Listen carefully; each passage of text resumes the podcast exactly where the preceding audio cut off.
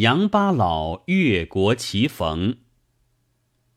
君不见平阳公主马前奴，一朝富贵嫁为夫；又不见咸阳东门种瓜者，昔日封侯何在也？荣枯贵贱如转丸，风云变幻成多端。达人之命总度外，傀儡场中一力堪。这篇古风是说人穷通有命，或先富后贫，先贱后贵，如云宗无定，瞬息改观，不由人臆想测夺。且如宋朝吕蒙正秀才未遇之时，家道艰难，三日不曾饱餐，天津桥上赊得一瓜。在桥柱上磕之，失手落于桥下。那瓜顺水流去，不得到口。后来状元及第，做到宰相地位，起造落瓜亭，以致穷时失意之事。你说做状元宰相的人，命运未至，一瓜也无福消受。假如落瓜之时，有人说道：“此人后来荣贵，被人做一万个鬼脸，淬干了一千担唾沫，也不为过。”哪个信他？所以说，前程如黑漆，暗中摸不出。又如宋朝君卒杨仁杲为丞相丁进公置地。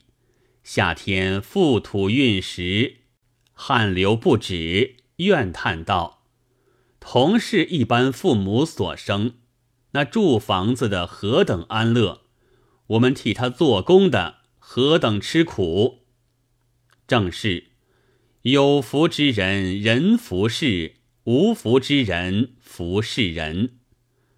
这里洋人稿口出怨声，却被管公官听得了。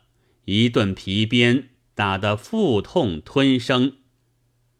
不隔数年，丁丞相得罪，便做崖州司户。那洋人稿从外戚起家，官至太尉，号为皇亲。朝廷就将丁丞相府地赐予洋人稿居住。丁丞相起夫置地。分明是替洋人稿做个工头。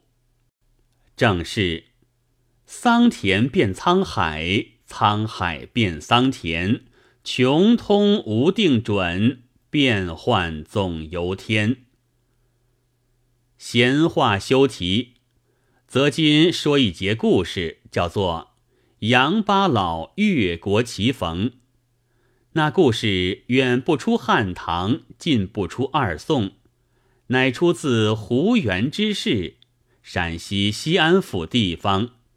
这西安府乃与共雍州之域，周曰王姬，秦曰关中，汉曰渭南，唐曰关内，宋曰永兴，元曰安西。话说元朝至大年间，一人姓杨，名富。八月中秋节生日，小名八老，乃西安府周至县人士。妻李氏生子才七岁，头角秀逸，天资聪敏，取名世道。夫妻两口爱惜，自不必说。一日，杨八老对李氏商议道：“我年近三旬。”读书不就，家事日渐消乏。祖上原在闽广为商，我欲凑些资本，买办货物，往漳州商贩，图几分利息，以为善家之资。不知娘子意下如何？李氏道：“且闻治家以勤俭为本，守株待兔，岂是良途？乘此壮年，正堪跋涉。”速整行李，不必迟疑也。八老道：“虽然如此，只是子幼妻娇，放心不下。”李氏道：“孩儿幸喜长成，且自能教训。但愿你早去早回。当日商量已定，择个吉日出行，与妻子分别。”带个小厮叫做随同，出门搭了船只，往东南一路进发。昔人有古风一篇，单道为商的苦处。人生最苦为行商，抛妻弃子离家乡，餐风宿水多劳役，披星戴月十奔忙。水陆风波殊未稳，路程鸡犬惊安寝。平生豪气顿消磨，歌不发声酒不饮。少资力薄多资累，匹夫怀璧将为罪。偶然小样卧床围，相关万里书谁记？一年三载不回城。梦魂颠倒妻奴惊，灯花忽报行人至，何门相庆如更生。男儿远游虽得意，不如骨肉常相聚。请看江上信天翁，捉手何曾缺生计？话说杨八老行至张浦，下在薄妈妈家。专待收买番禺货物。原来薄妈妈无子，只有一女，年二十三岁，曾缀个女婿相帮过活。那女婿也死了，已经周年之外，女儿守寡在家。薄妈妈看见杨八老本钱丰厚，且是至诚老实。待人一团和气，十分欢喜，意欲将寡女招赘，以靠终身。八老初时不肯，被薄妈妈再三劝道：“杨官人，你千乡万里出外为客，若没有切己的亲戚，哪个知疼灼热？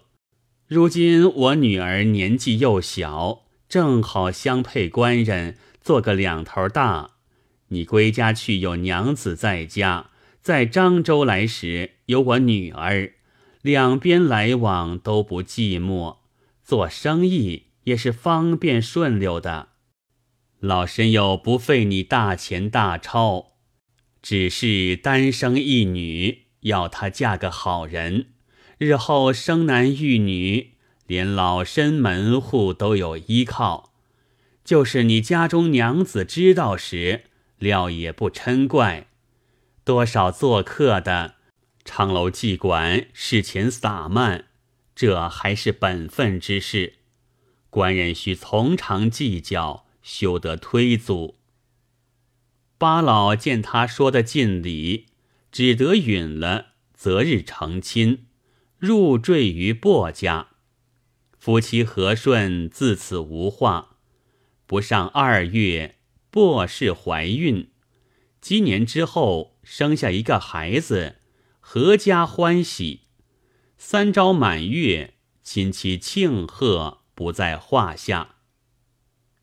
却说杨八老思想故乡妻娇子幼，初一成亲后一年半载，便要回乡看去，因是怀了身孕。放心不下，以后生下孩儿，薄氏又不放他动身。光阴似箭，不觉住了三年，孩儿也两周岁了，取名世德。虽然与世道排行，却冒了博士的姓，叫做博士德。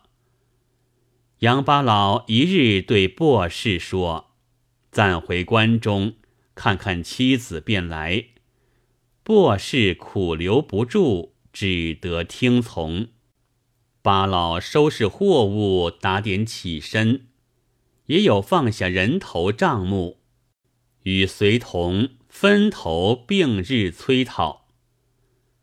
八老为讨欠账，行至周前，只见挂下榜文，上写道：“进奉上司明文，倭寇生发，沿海抢劫，各州县地方需用心巡警，以防冲犯。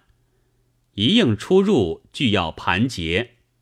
城门晚开早闭等语。”八老独霸。吃了一惊，想到我方欲动身，不想由此扣警。倘或倭寇早晚来时，闭了城门，知道何日平静？不如趁早走路为上，也不去讨账，竟回身转来，只说拖欠账目急切难取，待再来催讨未迟。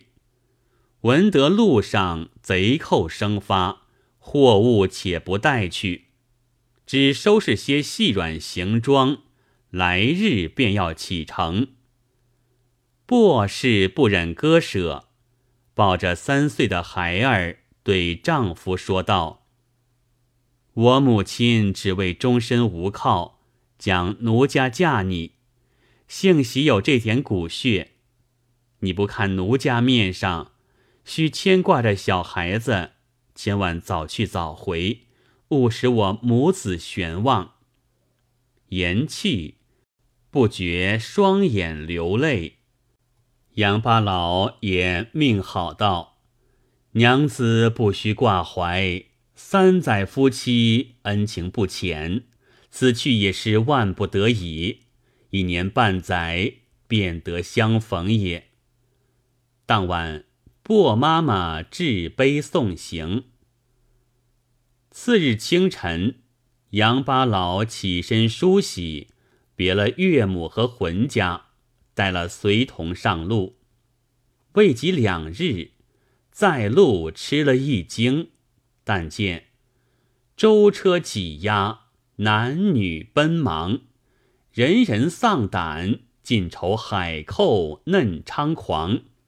个个心惊，只恨官兵无备御，扶幼携老，南京两脚奔波，弃子抛妻，单为一身逃命。不辨贫穷富贵，急难中总则一般，哪管城市山林，藏身处只求遍地。正是宁为太平犬。莫作乱离人。杨八老看见乡村百姓纷纷攘攘，都来城中逃难。传说倭寇一路放火杀人，官军不能进狱，风息至尽，吓得八老魂不附体，进退两难，思量无计，只得随众奔走。且到汀州城里再做驱除。又走了两个时辰，约离城三里之地，忽听得喊声震地，后面百姓们都嚎哭起来，却是倭寇杀来了。众人先吓得脚软，奔跑不动。杨八老望见旁边一座林子，想刺鞋里便走。也有许多人随他去林丛中躲避。谁知倭寇有志，惯是四散埋伏。林子内先是一个倭寇跳江出来，众人欺他单身，正待一齐奋勇敌他，只见那倭子把海婆罗吹了一声，吹得呜呜的响，四围许多倭贼。一个个舞着长刀跳跃而来，正不知哪里来的。有几个粗莽汉子，平息间有些手脚的，拼着性命将手中器械上前迎敌，犹如火中投雪，风里扬尘，被倭贼一刀一个，分明砍瓜切菜一般，吓得众人一齐下跪，口中只叫饶命。原来倭寇逢着中国之人，也不尽数杀戮，鲁得妇女，恣意奸淫，弄得不耐烦了，活活的放了他去。也有有情的窝子，一般私有所赠。只是这妇女虽得了性命，一世被人笑话了。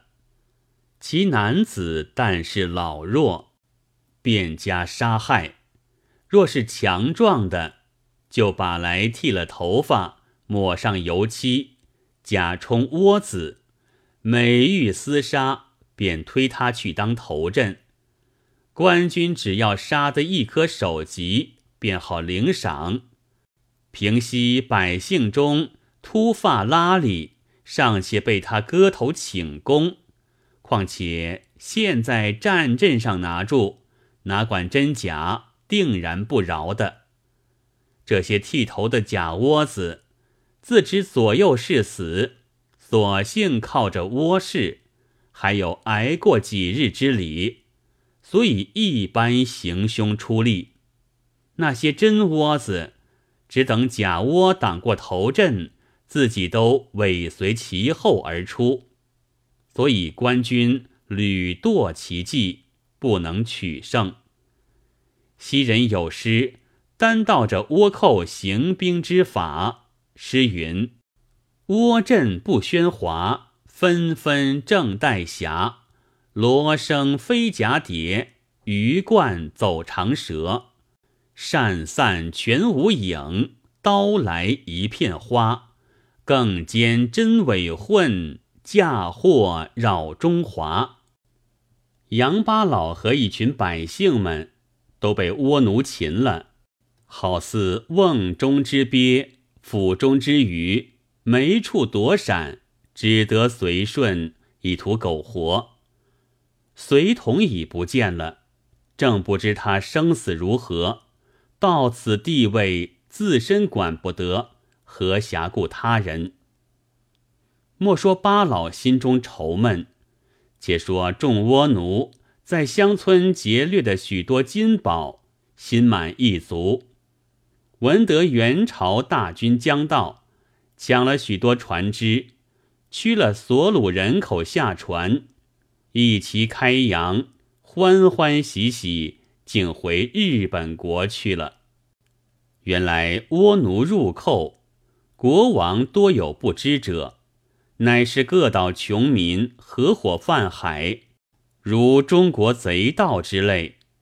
彼处只如做买卖一般，其出略亦各分不统，自称代王之号，到回去仍复隐晦了。劫掠的金帛均分受用，亦有将十分中一二分献与本岛头目，互相容饮。如被中国人杀了，只做做买卖舍本一般。所掳得壮健男子，留作奴仆使唤，剃了头，赤了两脚，与本国一般模样，给予刀杖。叫他跳战之法，中国人惧怕，不敢不从。过了一年半载，水土习服，学起倭话来，竟与真倭无异了。光阴似箭，这杨八老在日本国不觉住了一十九年，每夜私自对天拜道。愿神明护佑我杨父再转家乡，重会妻子。如此寒暑无间，有诗为证：异国飘零十九年，乡关魂梦已茫然。苏青困虏毛具脱，红号流金雪满颠。彼为中朝干守节。我乘俘虏或何谦，守秋无忌伤心切，夜夜虔诚祷上天。话说元泰定年间，日本国年岁荒欠，众倭揪火又来入寇，也带杨八老同行。八老心中一则以喜，一则以忧。所喜者，乘此机会到的中国，陕西、福建二处具有亲属，皇天护佑。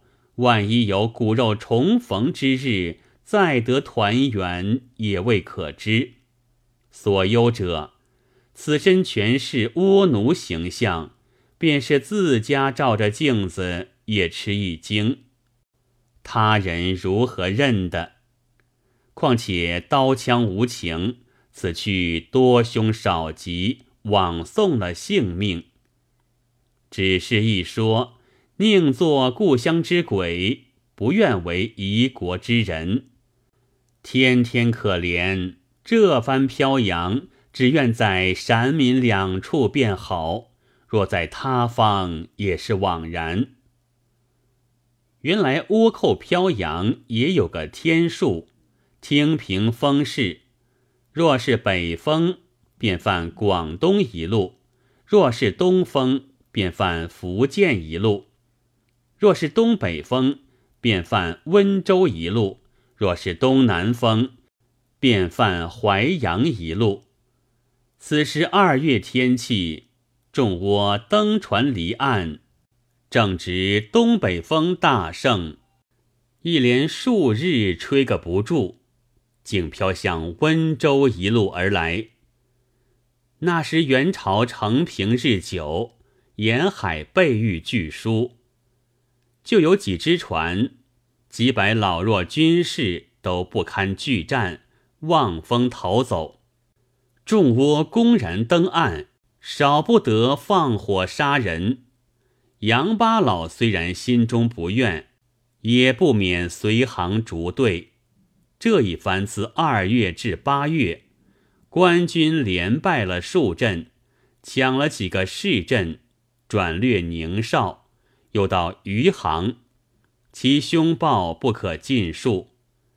各府州县写了告急表彰，申奏朝廷，指下兵部，差平江路普花元帅领兵征剿。这普花元帅足智多谋，又手下多有精兵良将，奉命克日兴师，大刀阔斧。杀奔浙江路上来。前哨打探，倭寇占住清水闸为穴。普花元帅约会浙中兵马，水陆并进。那倭寇平素轻视官军，不以为意。谁知普花元帅手下有十个统军，都有万夫不当之勇，军中多带火器。四面埋伏，一等倭寇战酣之际，埋伏都起，火器一齐齐发，杀得他走投没路，大败亏输，斩首七千余级，活捉二百余人。其抢船逃命者，又被水陆官兵截杀，也多有落水死者。普花元帅得胜。赏了三军，有恐余窝未尽，遣兵四下搜获。真个是饶以凶暴如狼虎，恶贯盈时定受殃。